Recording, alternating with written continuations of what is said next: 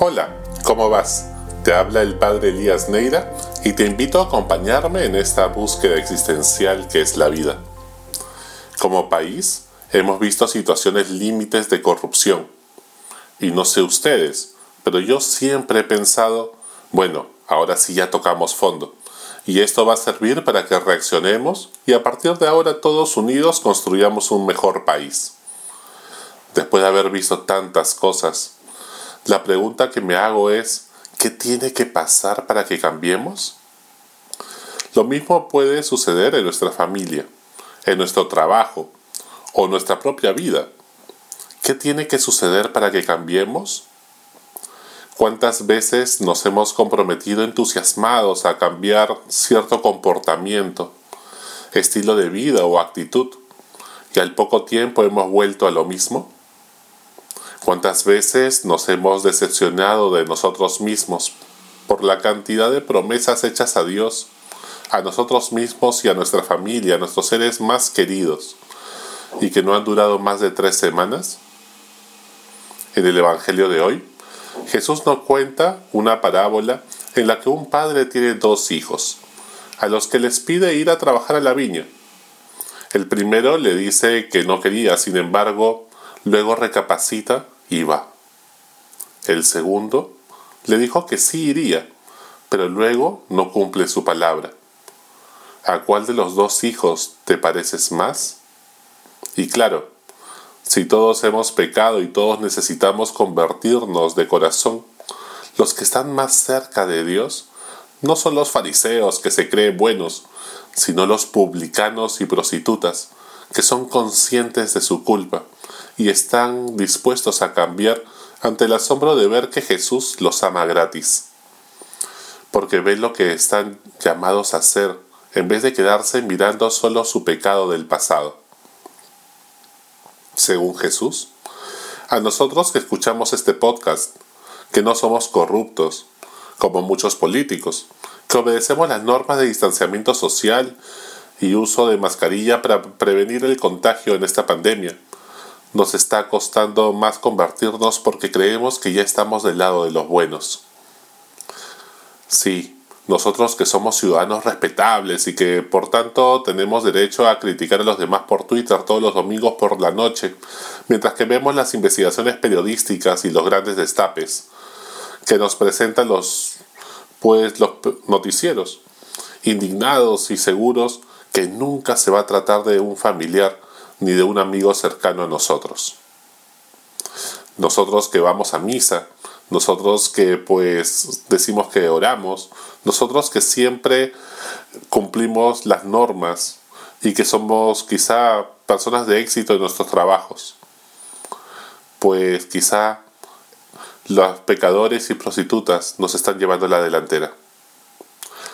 Somos como el primero de los hijos que se rebeló si bien luego recapacitó e hizo la voluntad del Padre, o como el segundo, que dijo que sí, pero luego no cumplió. ¿A quién nos parecemos más? ¿Qué promesas has hecho que siguen sin cumplir? ¿La dieta saludable de la cuarentena? ¿Acaso el deporte en casa no pasó de dos sesiones de fotos para tus historias de Instagram o Facebook? ¿Dejar tu adicción a las redes sociales? Dejar de hablar mal de las personas? ¿O de repente perdonar a alguien que te está costando? ¿Dejar alguna conducta machista? ¿Llamar con más frecuencia y estar pendiente de algún familiar o amigo que te necesita en estos momentos? ¿Qué promesas has hecho que siguen sin cumplir? Y es que todos nos emocionamos por un momento y prometemos cosas increíbles a Dios, a nosotros mismos y a las personas cercanas como candidatos presidenciales, que prometemos y prometemos, pero que después qué difícil es cumplir y ser constantes cuando somos gobierno. Y siempre somos gobierno de nuestra vida. Nuestra vida está en nuestras manos y tenemos que hacernos cargo nosotros mismos de ello. Para Jesús, lo importante no son las palabras, sino los hechos. El amor tiene que ser concreto, es mejor comprometernos a pequeñas cosas concretas y realistas que grandes sueños que lo único que hacen es hacernos sentir más culpables y frustrados luego. creyendo que nunca vamos a cambiar. Hechos, no palabras. ¿En qué se nota que sigues a Jesús? Esta semana que has hecho distinto a la gente en vez de juzgar y criticar. Lo primero es el deseo. Necesitamos aumentar nuestro deseo y sostenerlo en el tiempo. Lo que más caracteriza al ser humano es su deseo. Por eso dime qué amas, qué te apasiona, cuál es tu propósito, qué deseas en lo profundo del corazón y te diré quién eres. Lo que deseas en el futuro te define más que tu pasado. Tu deseo transforma más tu presente que las viejas culpas. Por eso tú y yo tenemos esperanza ante los ojos de Dios. ¿Y cómo aumentar nuestro deseo? Orando y meditando, porque solo Dios con su gracia puede aumentar el deseo y ensanchar el corazón. Por eso Jesús nos dice, recapacita.